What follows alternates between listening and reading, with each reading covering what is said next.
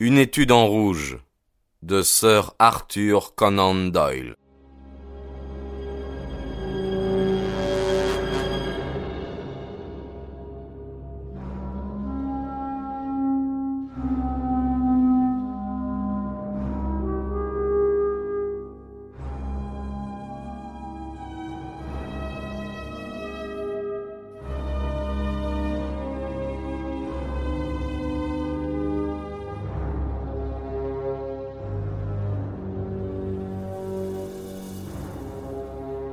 Chapitre 12 Les anges vengeurs Ils passèrent la nuit à franchir une succession d'inextricables défilés et de sentiers tortueux jonchés de pierres. Ils s'égarèrent plusieurs fois, mais grâce à l'expérience de Hop, ils retrouvèrent leur chemin. Au lever du jour, un spectacle aussi merveilleux que sauvage s'offrit à leurs yeux. De toutes parts, des pics altiers couverts de neige les enserraient. Chacun d'eux regardait, comme par-dessus l'épaule d'un autre, l'horizon lointain. Les mélèzes et les pins qui poussaient à leurs flancs presque verticaux semblaient suspendus au-dessus du col. Il aurait suffi du moindre souffle de vent pour les y précipiter. Il ne s'agissait d'ailleurs pas d'une pure illusion. L'aride vallée était encombrée d'arbres et de grosses pierres qui y avaient roulé. Une fois sur leur passage, une énorme roche dégringola avec un bruit de tonnerre qui réveilla les échos dans les gorges silencieuses et fit partir au galop les chevaux harassés.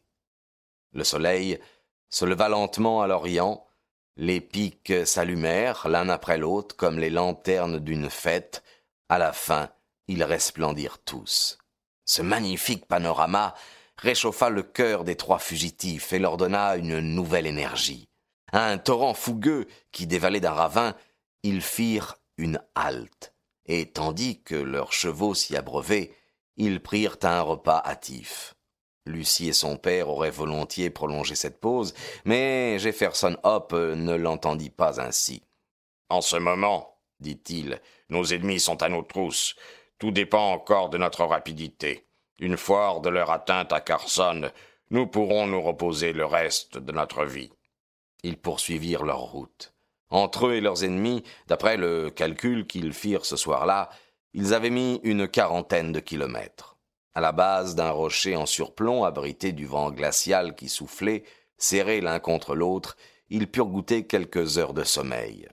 Avant l'aube, toutefois, ils s'étaient remis en marche. Jefferson Hope commençait à croire qu'ils avaient enfin échappé à la terrible société qu'ils avaient défiée. Quelle erreur. La main de fer, allait bientôt se refermer sur eux et les broyer. Vers le milieu du second jour, les provisions manquèrent. Le chasseur ne s'en inquiéta guère, les montagnes étaient giboyeuses et lui-même avait souvent vécu de chasse. Sous un enfoncement, il fit un feu de branches sèches autour duquel ils se réchauffèrent. L'air était vif, à dix-huit cents mètres d'altitude. Il attela les chevaux, fit ses adieux à Lucie, puis le fusil sur l'épaule, il partit en quête de gibier. Ayant tourné la tête, il vit le vieil homme et la jeune fille penchés au-dessus du brasier. Les chevaux et la mule se tenaient immobiles à l'arrière-plan. D'un ravin à l'autre, il marcha quelques trois kilomètres sans rien trouver. Cependant, d'après des traces sur l'écorce des arbres et quelques autres indices, de nombreux ours devaient se trouver dans le voisinage. Après trois heures de recherche, étant bredouille, il songea à rebrousser chemin. Alors, il regarda en l'air et tressaillit de joie. À cent mètres au-dessus de lui, au bord d'une corniche, se tenait une espèce de mouton aux cornes gigantesques. À proprement parler, un mouton des montagnes rocheuses. La bête gardait sans doute un troupeau qu'il ne voyait pas. Par bonheur, elle lui tournait le dos. Elle n'avait pas flairé sa présence.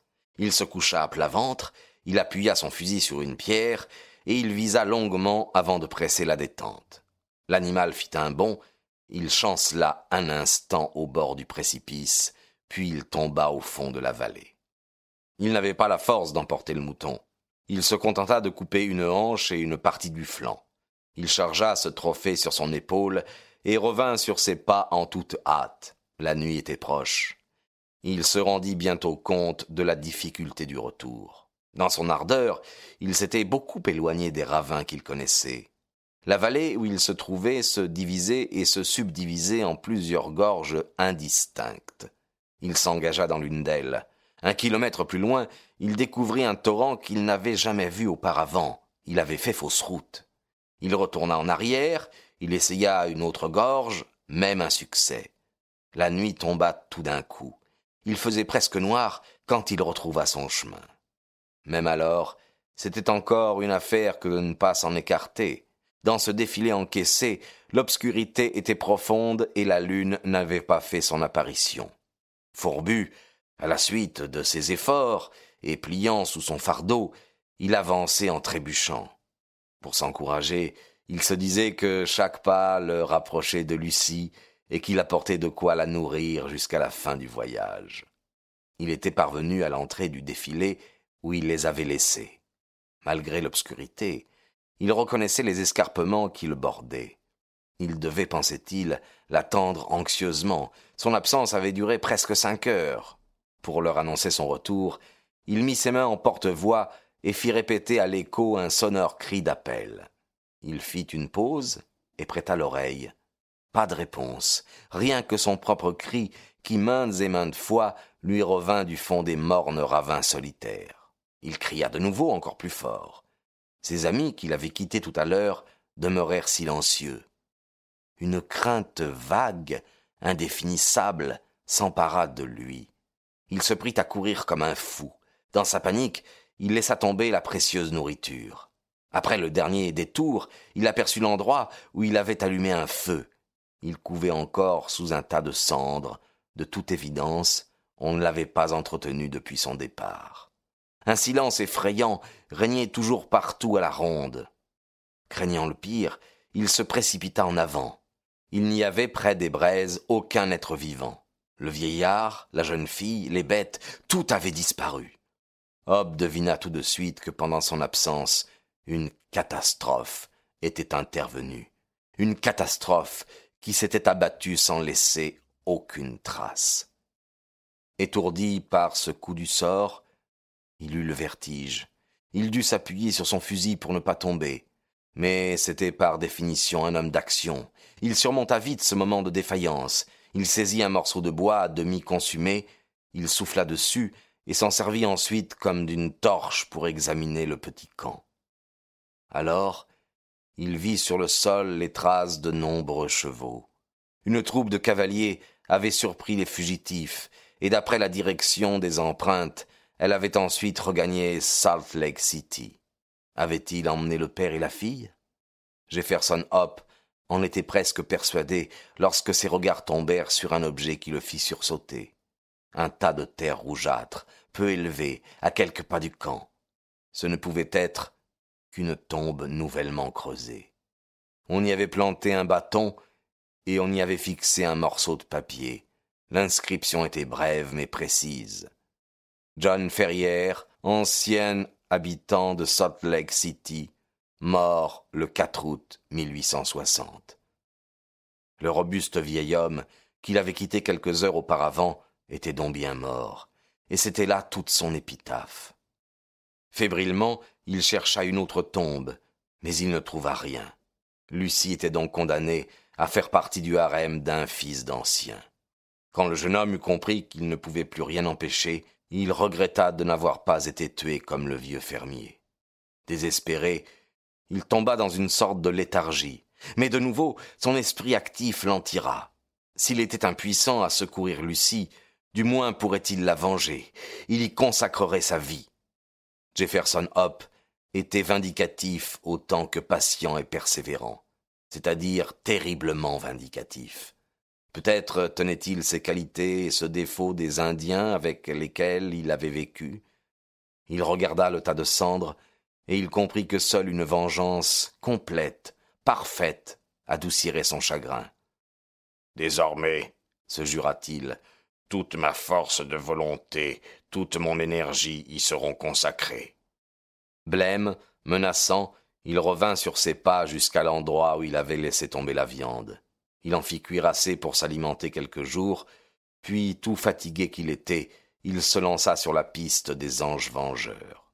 Pendant cinq jours, épuisé, les pieds blessés, il se traîna par les défilés qu'il avait déjà traversés à cheval. La nuit, il se jetait parmi les pierres pour quelques heures de sommeil, mais avant l'aube, il avait repris sa marche. Le sixième jour, il atteignit le canyon de l'Aigle.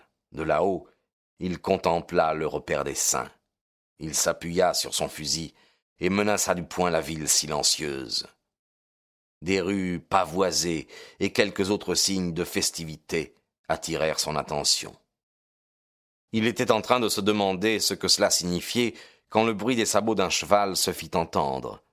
Un cavalier se dirigeait de son côté. Hop le reconnut.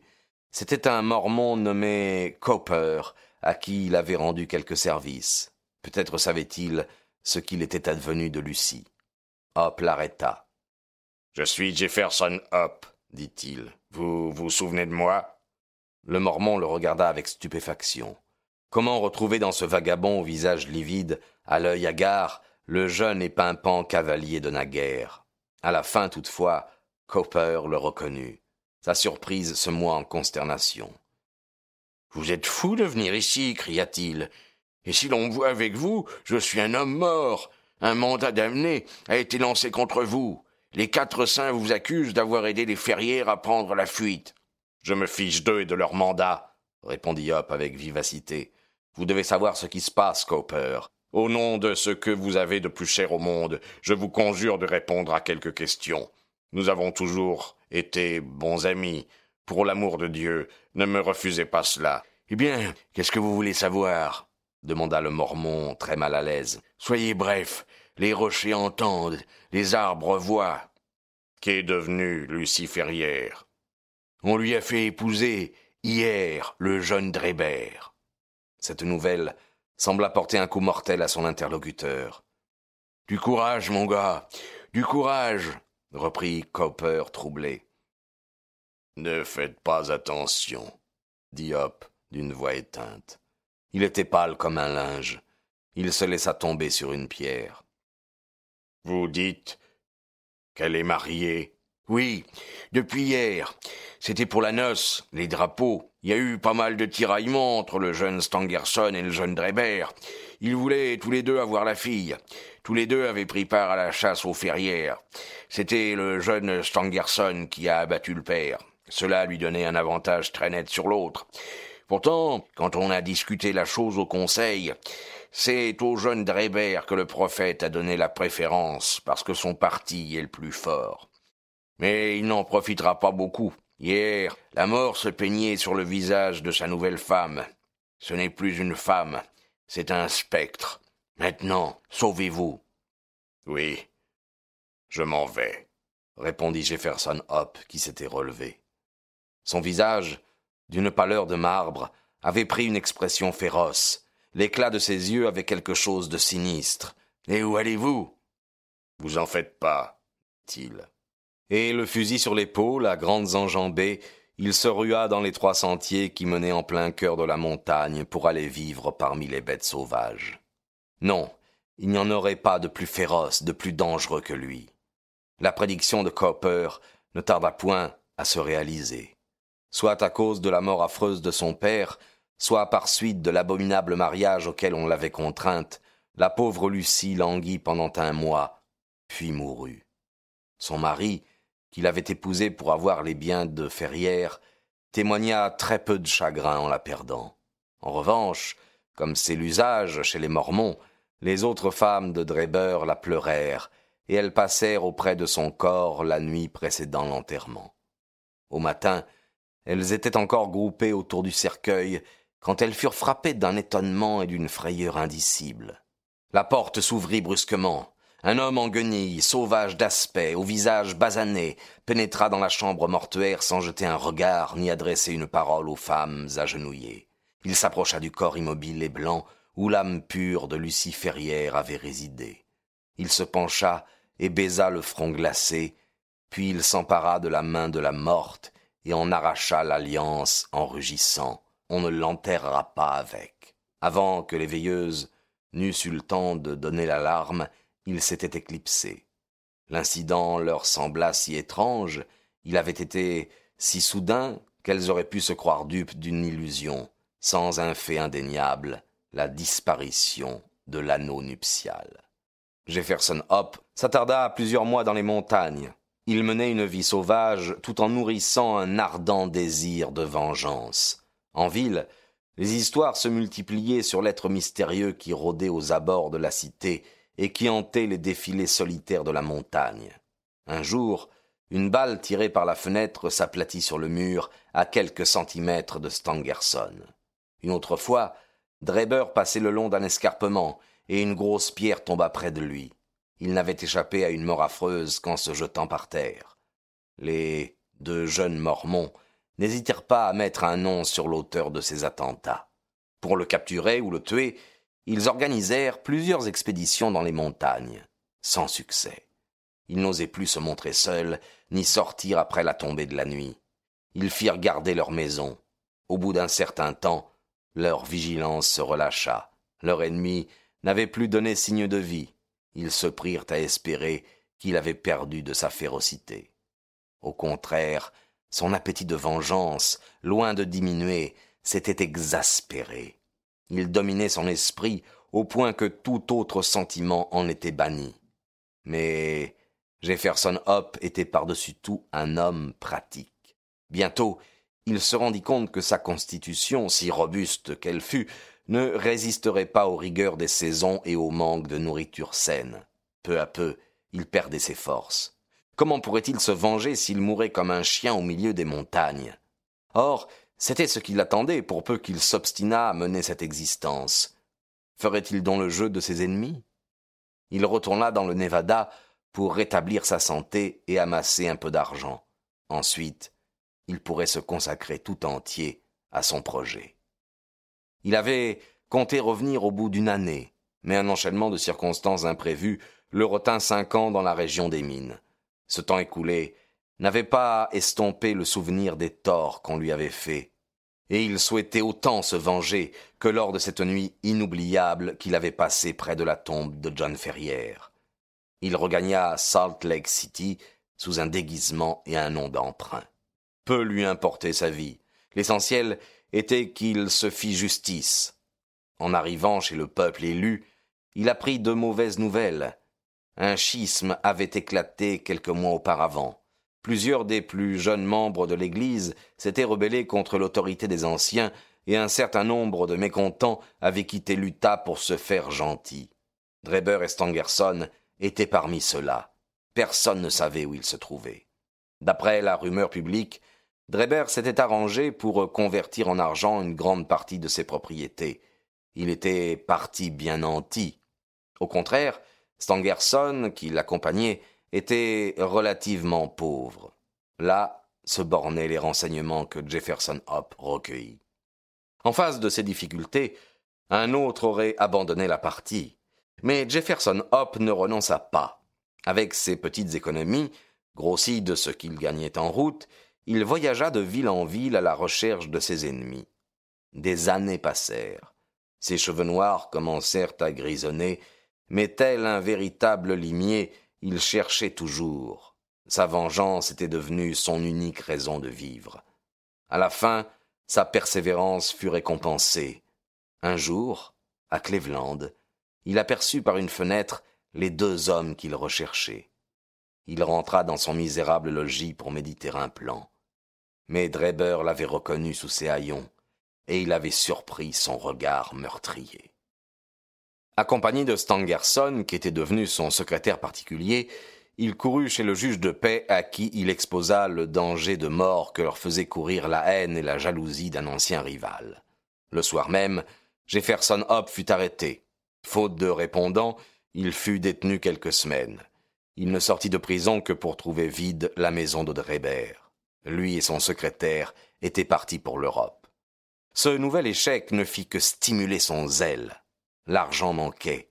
Il retravailla et il économisa sou par sou en vue de son prochain voyage. Quand il eut amassé assez, il s'embarqua à son tour. Puis la chasse recommença de capitale en capitale, mais ses ennemis lui échappaient toujours. Pour régler ses dépenses, il accepta toutes sortes de besognes serviles. Cela lui faisait perdre du temps.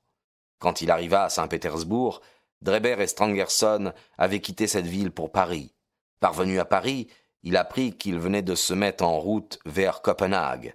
Là encore, il fut en retard. Il se dirigeait sur Londres.